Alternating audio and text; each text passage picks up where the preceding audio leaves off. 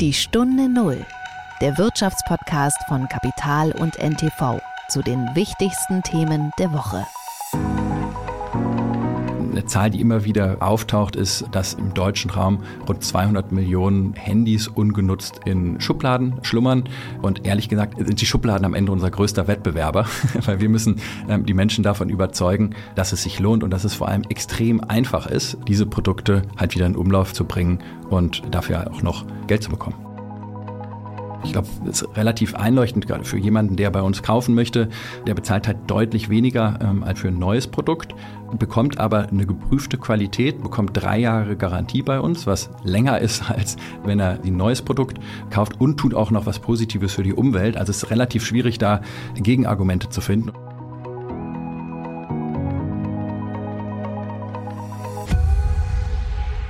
Es ist Freitag, der 13. Oktober und wir begrüßen Sie zu einer neuen Folge der Stunde Null. Wir sind Nils Kreimeier und Martin Käbler.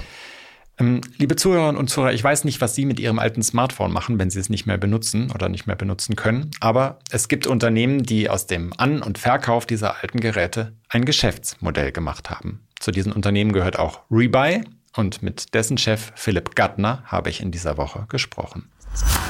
Das war die Woche. Bevor wir uns dem widmen, müssen wir über ein sehr ernstes Thema sprechen, und zwar über den Angriff der radikal-islamischen Hamas auf Israel. Es gibt da, das werden Sie alle mitbekommen haben, furchtbare Schilderungen, inzwischen mindestens 1200 Tote allein auf israelischer Seite. Und das Ganze ist in seiner ganzen Brutalität und Grausamkeit eigentlich ein Ereignis, das erst einmal sprachlos macht. Als Wirtschaftsjournalist stellt man sich da so ein bisschen die Frage, ist das überhaupt ein Moment oder ist es legitim, in, in einem solchen Moment über mögliche ökonomische Auswirkungen eines äh, solchen Ereignisses zu sprechen? Und ähm, ich habe mir diese Frage auch gestellt. Äh, wir haben bei uns äh, auf kapital.de ein Interview geführt mit einem israelischen Tech-Unternehmer, dem wir im Grunde genommen auch äh, diese Frage gestellt haben. Und er hat gesagt, natürlich ist es legitim und natürlich müssen wir darüber reden, weil Israel als Land und als Gesellschaft natürlich auch von seiner wirtschaftlichen Stärke abhängt. Und äh, deswegen diese Implikationen keine Nebenrolle spielen. Und das ist kein zynischer Aspekt, sondern natürlich ein Thema, dem wir uns auch widmen müssen. Deswegen versuchen wir äh, uns in dieser Folge der Stunde Null dem ein wenig anzunähern. Äh, und eine Frage, Martin, die sich erstmal so am Anfang gleich stellt, ist, äh, müssen wir denn damit rechnen, dass diese Eskalation dieses Krieges, der es ja nun ist, auch weltwirtschaftliche Konsequenzen haben wird? Die kurze Antwort ist, dass es darauf noch keine Antwort gibt. Es ist einfach noch viel zu früh und wir wissen noch zu wenig, wie sich der Konflikt jetzt weiterentwickelt, um seriöse Prognosen abzugeben, wie sich das auf die Weltwirtschaft auswirkt. Ähm, momentan, hart gesagt, ist es eben noch ein regionaler Konflikt mit dann auch regionalen wirtschaftlichen Auswirkungen, nämlich auf Israel und Gaza. Ob es wirklich zu einer Eskalation kommt und wie die aussieht, das werden wir erst in den nächsten Tagen und Wochen wissen. Ähm, es kann sehr viel von der Dauer abhängen letztlich. Ähm, da gibt es zum Beispiel Einschätzungen von Analysten, dass der Staatshaushalt Israels auf jeden Fall einen längeren Krieg oder eine längere Offensive möglich macht. Ja, der, der Etat ist, ist dafür stark genug. Es wird viel davon abhängen, ob sich der Konflikt auf andere Länder ausweitet. Da sollte man auf jeden Fall den Iran im Blick behalten, ähm, der ja nun äh, indirekt durch die Unterstützung der Hamas schon im Konflikt äh, beteiligt ist. Und die Frage nur noch ist, wird es zum Beispiel Sanktionen, schärfere Sanktionen gegen den Iran geben? Wird es möglicherweise einen militärischen Schlag Israels gegen den Iran geben als Vergeltung? Und wenn es in die Richtung geht, dann zum Beispiel wären wir schon in einem Szenario, wo die Auswirkungen auf die Weltwirtschaft ähm, wahrscheinlich wahrscheinlicher sind und größer sind, ganz einfach, weil der Ölpreis dann betroffen ist, denn der Iran ist ähm, immer noch ein sehr großer Ölförderer. Beim Ölpreis bist du ja Experte. Wir haben vor wenigen Wochen darüber gesprochen. Da wäre auch einmal die Frage, ähm, lässt sich da schon was abschätzen, ob, ob äh, ja, der Konflikt jetzt schon Auswirkungen im größeren Ausmaß hat? Ja, als wir uns vor, vor äh, einiger Zeit in diesem Podcast schon mit dem Ölpreis beschäftigt haben, da äh, ging es unter anderem um eine Studie der Investmentbank ähm, Goldman Sachs, die gesagt hat, äh, aufgrund der mancher Fehlkalkulationen und auch Förderkürzungen in, in Saudi-Arabien entwickelt sich der Preis im Moment in äh, Richtung 100 Dollar pro Barrel. Das hat sich äh, interessanterweise seitdem so ein bisschen ähm, erledigt wieder. Also der Preis ist wieder deutlich zurückgegangen. Wir liegen bei 85 Dollar. Das ist immer noch nicht wenig, aber es ist ähm, dann doch deutlich entfernt von dieser prognostizierten Spitze. Und auch zumindest in, in der äh, ersten Folge dieser Gewalteskalation hat sich daran auch nichts geändert. Wir sind tatsächlich äh, in, dieser, in dieser Range jetzt geblieben, was auch irgendwie plausibel ist, weil wir es ähm, mit dem Gebiet, das jetzt von den Kampfhandlungen betroffen äh, ist, nicht mit einem Gebiet zu tun haben, in dem selbst Öl gefördert wird. Das heißt, es sind keine, keine produzierenden Territorien betroffen. Ja, wie wichtig der Ölpreis als Faktor in diesem äh, Konflikt ist, darauf hat auch nochmal der Internationale Währungsfonds diese Woche hingewiesen. Auch die sagten, es ist viel zu früh für Prognosen, aber die wiesen auf eine Faustregel hin, nämlich dass schon ein zehnprozentiger Anstieg des Ölpreises im Folgejahr das globale BIP um 0,15 Prozent mindert und die Infl globale Inflation um 0,4 Prozent treibt. Also das zeigt wirklich, ähm, wie stark der Effekt über den Ölpreis ähm, auf die Weltwirtschaft dann sein kann durch diesen Konflikt. Aber nochmal, derzeit ist es alles noch sehr schwer abzuschätzen. Also ein Grund, weshalb wir äh, da immer mit so einer Sorge draufschauen, äh, ist ja auch, dass wir alle ein historisches Gedächtnis mitbringen, selbst wenn wir, wenn wir jünger sind. Und das bezieht sich immer so ein bisschen auf den Anfang der 70er Jahre, äh, speziell das Jahr 1973 und den damaligen Yom Kippur-Krieg, der jetzt auch immer so ein bisschen als Referenzgröße für das genommen wird, was wir derzeit erleben. Ähm, und im Gefolge dieses Krieges kam es dann tatsächlich auch zu einer, zu dieser berühmten Ölkrise und zu der Energiekrise, die dann wiederum auch die Volkswirtschaften der westlichen Industrieländer betroffen hat. Aber das war dann doch ein ganz anderes Szenario, oder Martin? Ja, man muss den Kontext der damaligen Zeit schon sehr stark mit berücksichtigen. Aber dennoch ist es ähm, interessant. Es gab einen Analyst, der diese Woche gesagt hat, dass tatsächlich der, der Israel-Palästina-Konflikt seit 1973 nicht mehr im großen Stil marktrelevant war. Also ganz anders, als vielleicht einige erwarten würden. Ja, alles, was seit diesem großen Krieg damals passiert ist, hat offenbar die Mark Märkte laut diesem Analysten nicht in großem Maße Maße beeinflusst. So, wenn man jetzt zurückschaut, ähm, 1973 war Israel noch mit äh, der gesamten arabischen Welt, ähm, auch den sunnitisch-arabischen Staaten äh, um sie herum sehr stark verfeindet. Ähm, die haben sie ja damals attackiert. Ähm, und diese Staaten haben dann Öl als Waffe eingesetzt, als Strafe für Israel und den gesamten Westen im Kontext des Kalten Krieges. Heute sind die Vorzeichen in der Hinsicht natürlich ein Stück weit anders. Also ähm, äh, es gab eine Annäherung zwischen Israel und Saudi-Arabien. Es war wohl kurz vor einem Friedensabkommen sogar, wo dann möglicherweise auch andere sunnitische-arabische Staaten neben Saudi-Arabien ähm, mitgefolgt wären.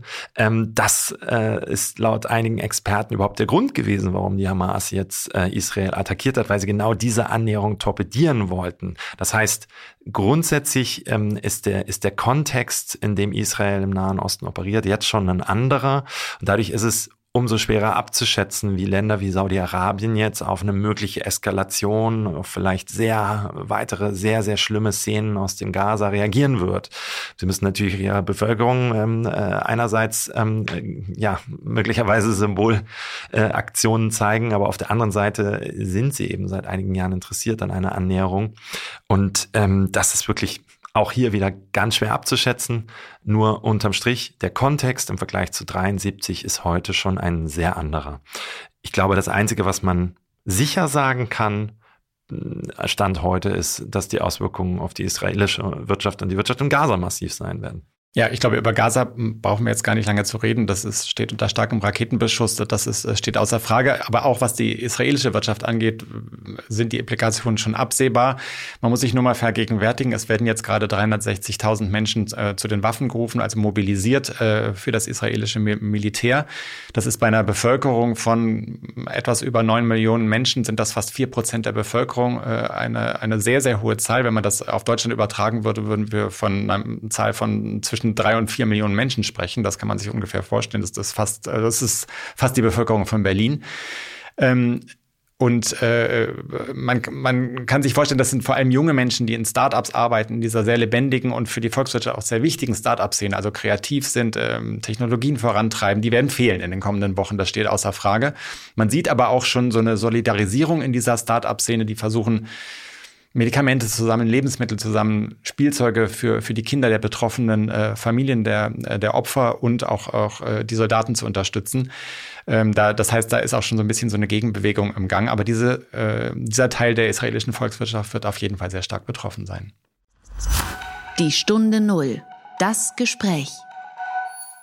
Im Interview dieser Woche geht es jetzt um ein Thema, das von diesem fürchterlichen Krieg äh, so weit entfernt ist wie nur irgend denkbar, und zwar um die Frage, was wir mit unseren alten Elektronikgeräten machen. Martin, ich würde jetzt mal vermuten, dass es bei dir zu Hause so eine Art äh, Holzkiste gibt, in der die ganzen alten Smartphones rum lagern. Ja, es ist keine Holzkiste, es ist eine Schublade, aber tatsächlich liegen da einige Handys. Ähm, man will dann immer, kennen wahrscheinlich viele Hörer auch, ähm, nochmal irgendwie zum Elektronikhändler gehen um die Ecke und äh, irgendwelche Fotos runterziehen lassen ähm, oder den Display reparieren lassen. Passiert natürlich nie.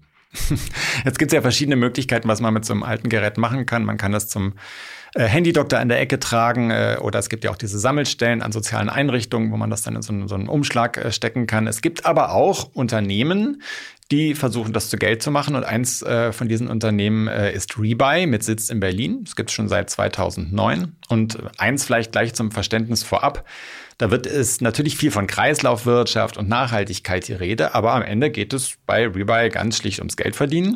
Das Unternehmen kauft alte Elektronikgeräte an, schätzt ihren Wert ab, möbelt sie dann einmal auf und verkauft sie über eine Website wieder. Und das Ganze mittlerweile in einem so stark industrialisierten Maßstab, dass es damit im vergangenen Jahr über 200 Millionen Euro Umsatz gemacht hat. Und hast du mal geguckt, was deine alten Handys wert sind? ich habe es geguckt. Ähm, das Ding ist, dass ähm, das Gerät, das ich derzeit benutze, tatsächlich äh, so alt ist, dass es so gerade noch in dem akzeptierten Rahmen liegt. Also die nehmen auch nicht alles äh, aus der Historie der Technikgeschichte an sozusagen. Und ich hätte, glaube ich, äh, für das, was ich da habe, also zwischen acht und zehn Euro bekommen. Oder? Immerhin ja, immerhin, äh, man versteht jetzt auch, warum das Ganze profitabel ist. Nein, also äh, die sind schon seit ein paar Jahren profitabel und äh, das funktioniert, glaube ich, äh, tatsächlich ganz gut. Ich habe darüber gesprochen, wie es funktioniert und welche Chancen und Risiken in diesem Markt für Gebrauchtwaren liegen mit dem Geschäftsführer von Rebuy, mit Philipp Gattner.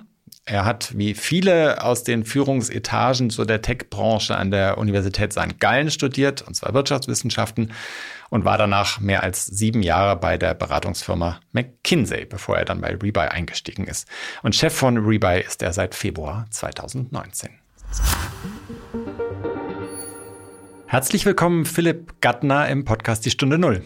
Hallo, vielen Dank für die Einladung. Wir müssen, glaube ich, äh, am Anfang mal ein bisschen erklären, wie genau Rebuy funktioniert. Also das Grundprinzip ist ja, ich habe ein altes Telefon, ein altes Smartphone zu Hause liegen, äh, weiß nicht so genau, was ich damit machen will und dann kann ich es einschicken und gucken, was ich noch dafür bekomme, richtig? Genau, richtig. Ähm, also der normale Fall ist, ähm, du möchtest ein Produkt verkaufen. Ähm, das muss auch nicht unbedingt nur ein Smartphone sein. Also wir haben zwei übergreifende Produktkategorien, das heißt ähm, Unterhaltungselektronik, wie du gerade schon gesagt hast, beispielsweise Smartphones, Tablets, MacBooks ähm, und so weiter, relativ breite Palette.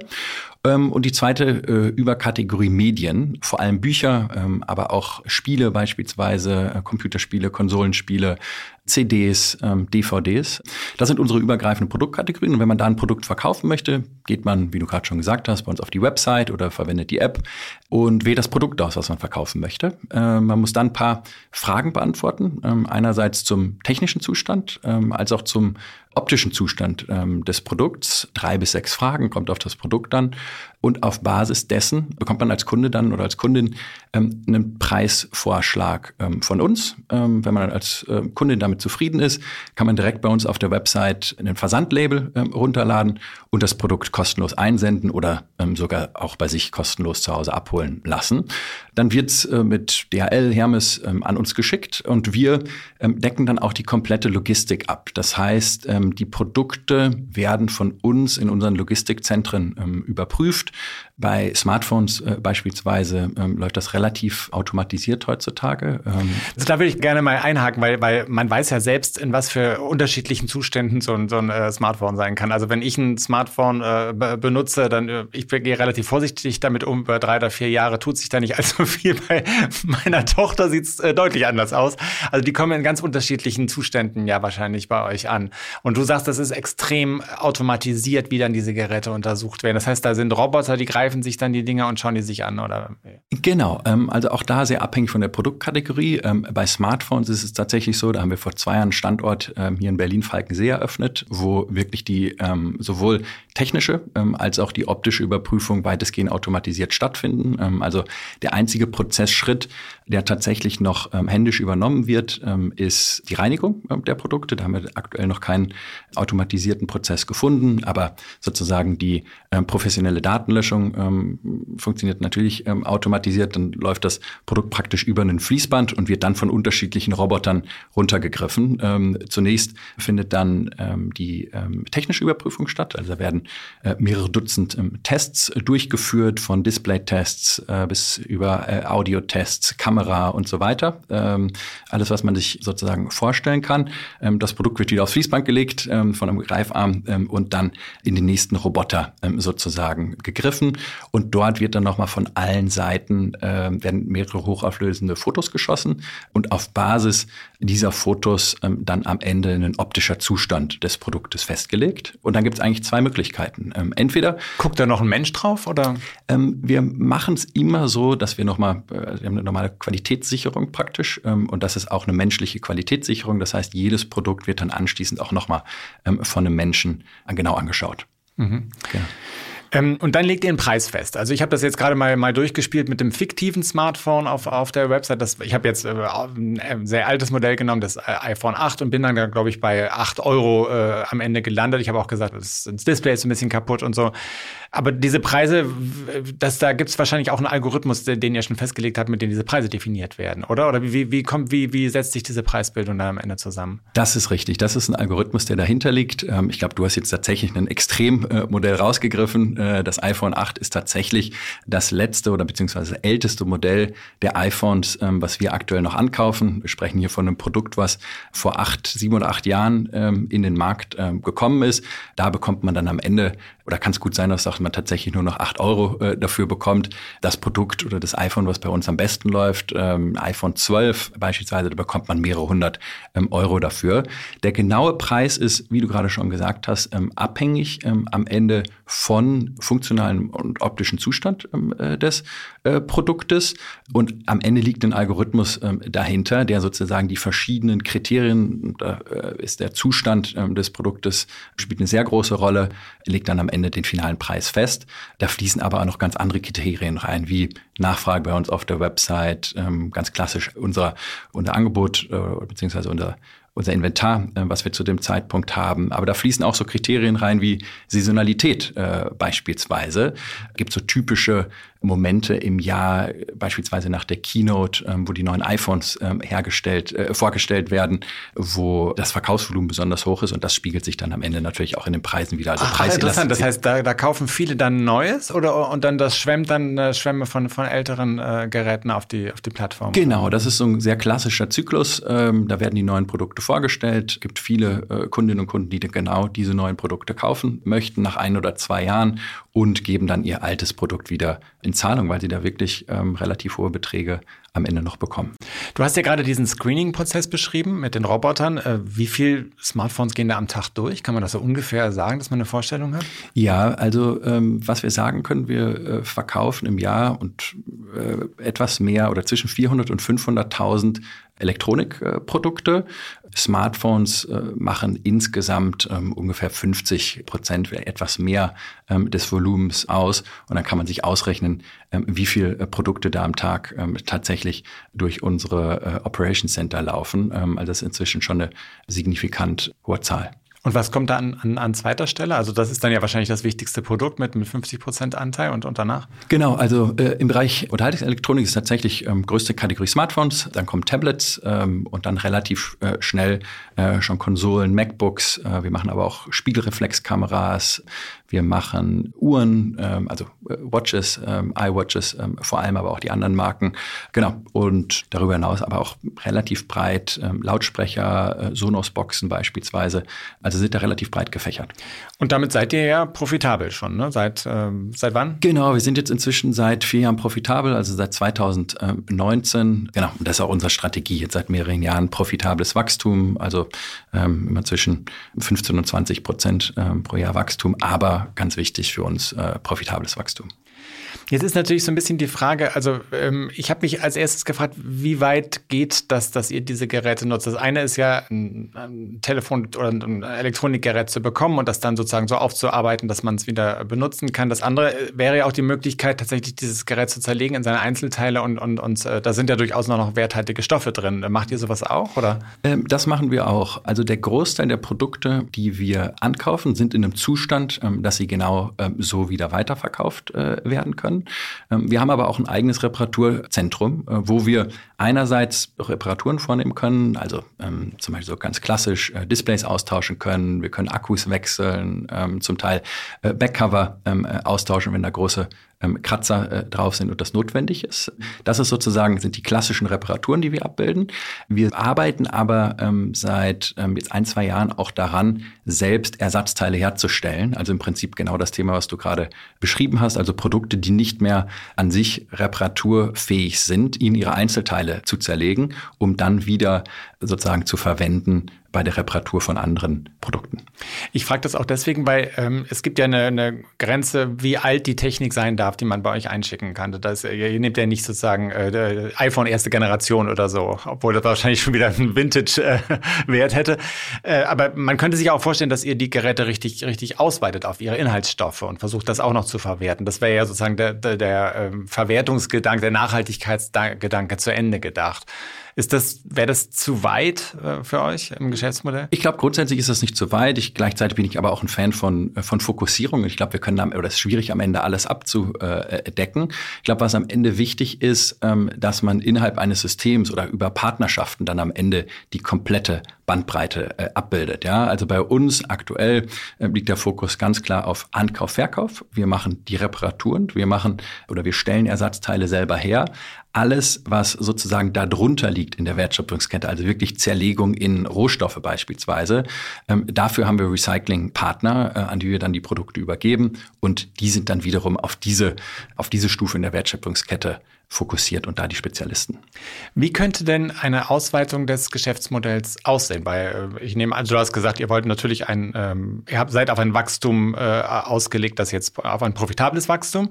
Trotzdem macht man sich ja Gedanken darüber, wie man noch größer werden kann. Und das ist ja liegt da gerade bei einem Unternehmen wie dem euren wahrscheinlich so ein bisschen in der Natur. Also in welche Richtung könnte das gehen? Weitere Produktgruppen, andere Kontaktpunkte zum Kunden eventuell oder so? Ja, ist ehrlich gesagt eine relativ spannende Situation, weil wir als Unternehmen schon seit über 15 Jahren ähm, inzwischen am Markt sind. Ähm, ich glaube aber, als Rebuy gegründet worden ist, so das Thema Kreislaufwirtschaft noch überhaupt nicht die Aufmerksamkeit äh, bekommen hat, die es halt heute äh, bekommt und die es, glaube ich, auch verdient. Das heißt, wir sind mit dem Markt eigentlich noch immer in einem sehr, sehr, in einer sehr, sehr frühen Phase. Ja? Ähm, und wenn wir über Wachstum nachdenken ähm, und vor allem über organisches Wachstum äh, nachdenken, ähm, dann gibt es eigentlich drei Richtungen, in die wir äh, gehen können. Das eine ist, weiter ähm, unsere äh, Position als Marktführer mit den aktuellen Kategorien im deutschen Markt auszubauen. Das geht sehr stark über so Themen wie Verbesserung des Produktes, Leute davon zu überzeugen oder überhaupt darauf hinzuweisen, ähm, dass es Möglichkeiten gibt, ein altes Produkt an uns zu verkaufen oder auch was Gebrauchtes ähm, äh, zu kaufen. Ähm, das weil das Wissen darüber noch relativ äh, gering ist. Genau, weil das Wissen einfach noch sehr gering ist. Ich glaube, es ist ein Geschäftsmodell, was, äh, wenn man drüber spricht, sehr, sehr viel Zuspruch äh, bekommt, weil es einfach sehr viele Argumente gibt, die dafür sprechen, daran teilzunehmen. Ja, ähm, also ich glaube, es ist relativ einleuchtend gerade für jemanden, der bei uns kaufen möchte. Ähm, der bezahlt halt deutlich weniger ähm, als für ein, äh, für ein neues Produkt bekommt aber eine geprüfte Qualität, bekommt drei Jahre Garantie bei uns, was länger ist, als äh, wenn er äh, oder sie ein neues Produkt äh, kauft und tut auch noch was Positives für die Umwelt. Also es ist relativ schwierig, da ähm, Gegenargumente zu finden. Und wenn jemand an uns verkaufen möchte, hat er auch so die Möglichkeit, nochmal ein Produkt, was er ähm, vielleicht selbst nicht mehr nutzen kann, ähm, einzutauschen, tut was Gutes für die Umwelt und bekommt auch noch relativ viel Geld. Plus hat nicht den Hessel, ähm, den man vielleicht von klassischen äh, Marktplätzen kennt. Habt ihr denn eine Übersicht darüber, wie viele äh, oder welcher Anteil der Elektronikgeräte, die ihr auf eurer Plattform üblicherweise verkauft, tatsächlich in so einer Art von Verwertungsprozess landet? Es gibt ja da schon unterschiedliche Ansätze. Es gibt Plattformen wie euch, es gibt aber auch den kleinen Handydoktor an der Ecke, äh, zu dem man auch gehen kann und das Altgerät abgeben kann. Also ja, es ist gibt es da Zahlen zu? Es ist sehr schwierig, ähm, Zahlen zu, äh, zu diesem Markt zu bekommen, gerade dem ungenutzten Potenzial. Ähm, also eine Zahl, die immer wieder äh, auf auftaucht, ist, dass im, im, im deutschen Raum rund 200 Millionen Handys ungenutzt in Schubladen äh, schlummern. Und ehrlich gesagt ist das unsere größte, sind die Schubladen am Ende unser größter Wettbewerber, weil wir müssen ähm, die Menschen davon überzeugen, ähm, dass es sich lohnt und dass es vor allem extrem einfach ist, ähm, diese Produkte halt wieder in Umlauf zu bringen und ähm, dafür auch noch Geld zu bekommen. Mhm. 200 Millionen, das heißt im Verhältnis zu dem, was dann bei euch auf der Plattform landet, doch noch eine ganze Menge. Ja. Gut, da sind auch viele Geräte dabei, die ihr nicht mehr nehmen würdet. Äh, da sind natürlich auch äh, Produkte dabei, die wir äh, nicht mehr nehmen würden, ähm, aber ein Großteil, das Hauptproblem ist weiterhin, dass die Leute die Produkte einfach nicht in den Umlauf geben, selbst Produkte, die wir noch sehr, sehr gut auf der Website handeln könnten, also wo noch durchaus ähm, Nachfrage da ist. Ihr versucht ja auch so ein bisschen sozusagen den, den, den Weg oder unterschiedliche unterschiedliche Wege anzubieten, auf dem äh, Geräte oder, oder auch andere Produkte angeboten werden können durch, durch äh, Leute, die es loswerden wollen. Das, jetzt ist, das hast du erzählt, man steckt es im Briefumschlag, klebt sozusagen den, den Versandaufkleber drauf. Es gibt aber auch andere Möglichkeiten. Man könnte es sich fast vorstellen, wie, wie bei Altkleidersammlungen oder bei, wenn, man, wenn man Schuhe wegbringt. Äh, da hat es ja offenbar auch Überlegungen gegeben bei euch. Ne? Genau, ich glaube, da gibt es äh, verschiedene Ansätze, gerade auch für die Zukunft. Also wenn man sich jetzt äh, überlegt, dass es gegebenenfalls dezentrale Abgabestellen äh, gibt, dann ist natürlich eine Automatisierung des äh, Prüfprozesses, so wie ihn jetzt ähm, an dem Standort in Falkensee aufgebaut haben, sicherlich ein erster Schritt, wo man einfach sagt, okay, da sammeln wir jetzt erste Erfahrungen, wie eine automatisierte äh, Prüfung äh, stattfinden kann. Und das kann man dann natürlich adaptieren ähm, und in kleinere Roboter, äh, Prüfautomaten sozusagen umwandeln, um dann halt auch ein dezentraleres äh, Netz aufzubauen. Und wir haben jetzt gerade sehr stark über Unterhaltungselektronik äh, gesprochen. Wir haben natürlich auch noch ein großes Medienportfolio, äh, also einfach um so ein bisschen Eindruck zu geben.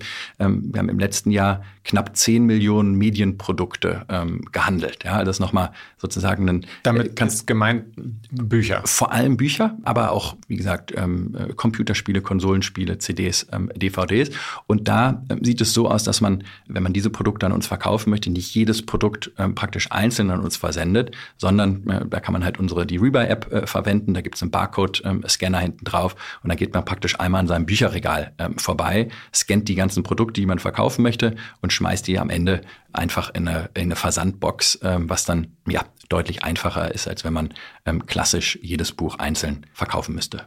Bei Büchern habe ich wirklich gestaunt, als ich das gelesen habe, weil, weil da war mein äh, Gedanke, äh, also da gibt es doch schon bestehende Strukturen eigentlich. Also es gibt Antiquariate, es gibt aber auch Buchhandlungen, die, die versuchen, äh, alte Bücher zu verkaufen, die jetzt nicht antiquarischen Wert haben. Mhm. Es gibt auch Plattform schon seit längerem, über die man Bücher handeln kann. Warum seid ihr gerade in dieses äh, Geschäft reingegangen? Ja, das ist eine Frage oder äh, eine, eine Industrie oder eine Kategorie, die häufig ähm, die Leute verwundert. Ich glaube, Punkt Nummer eins ist erstmal die Größe des Marktes. Die wird häufig unterschätzt, ähm, aber wir sprechen hier wirklich von einer Marktgröße bei äh, gebrauchten Büchern von über fünf Milliarden Euro im europäischen Raum. Das heißt, und auch wachsend. Ähm, ähm, äh, weiterhin ähm, für die Zukunft prognostiziert.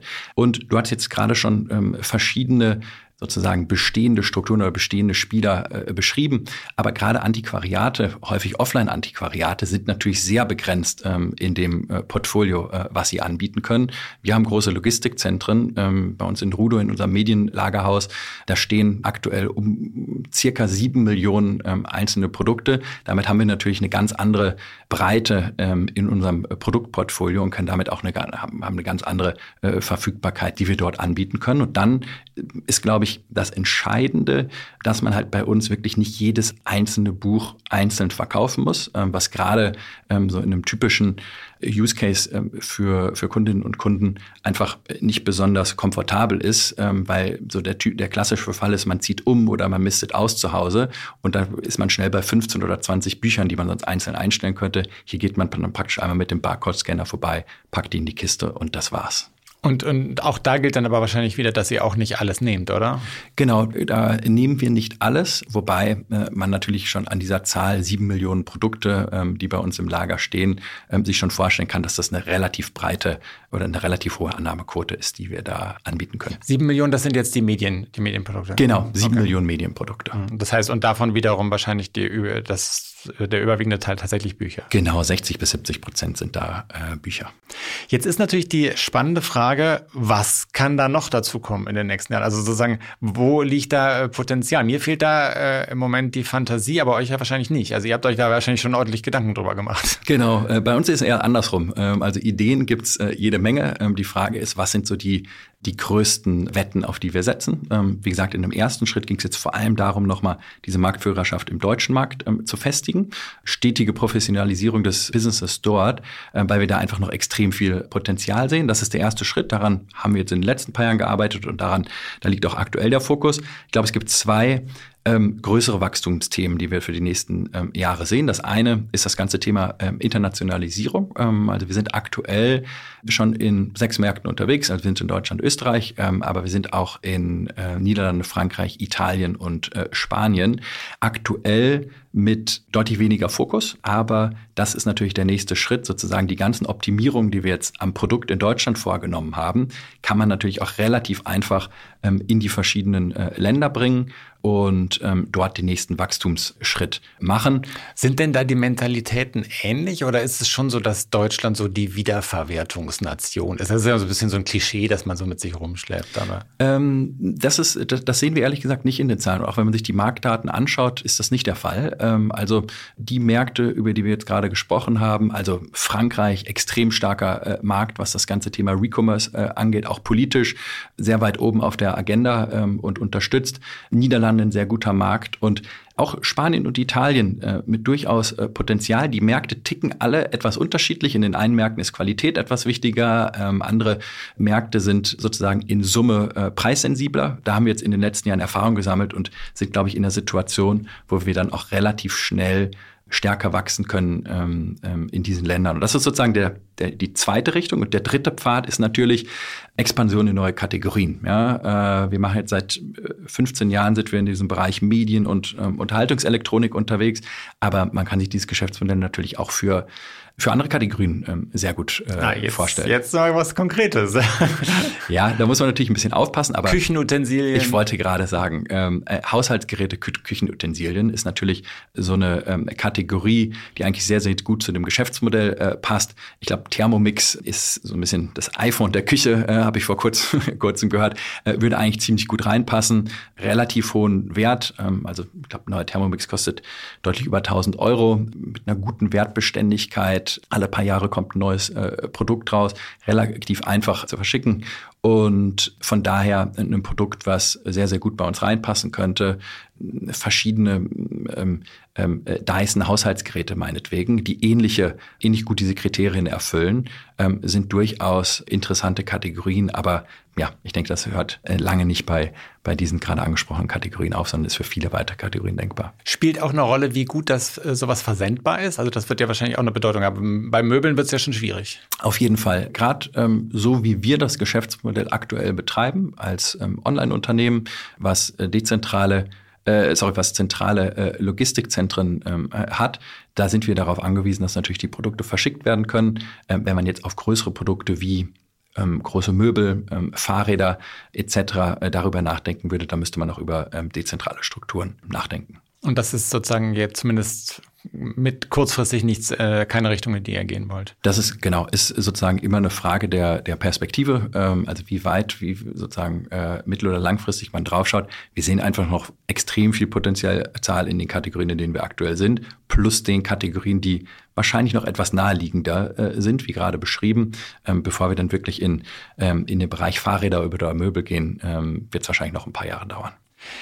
Ich würde abschließend noch gerne äh, eine Frage stellen, die ich mir bei diesen Elektronikgeräten gestellt habe, äh, die ja vor allem bei Smartphones zutrifft. Wie stellt ihr denn fest, ob die Leute, die euch das schicken, wirklich die Eigentümer dieser Geräte sind? Also da liegt ja ein gewisses Risiko drin. Das ist richtig. Ähm, das ist auch von Land zu Land unterschiedlich. Ähm, also es gibt Länder, in denen es tatsächlich äh, ein Register gibt, wo geklaute Produkte hinterlegt sind. Und dann machen wir auch einen Abgleich und können sofort praktisch die Hand heben, wenn bei uns Produkte angeboten werden, ähm, die geklaut sind.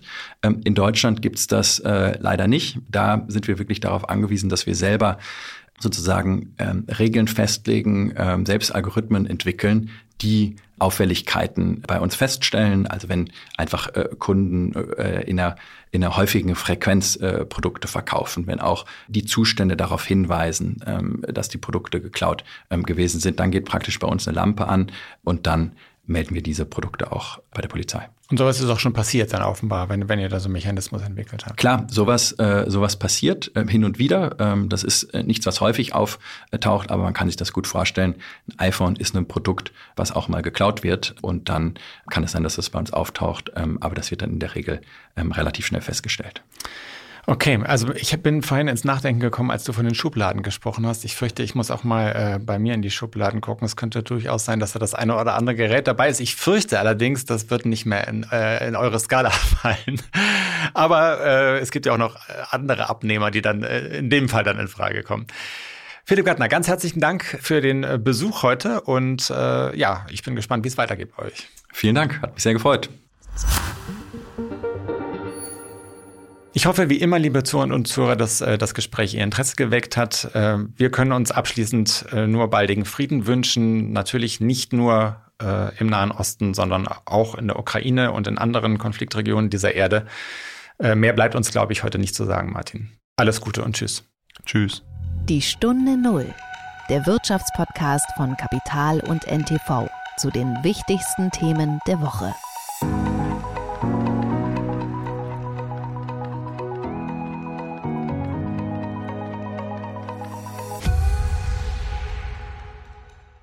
Dieser Podcast ist eine Produktion der Audio Alliance.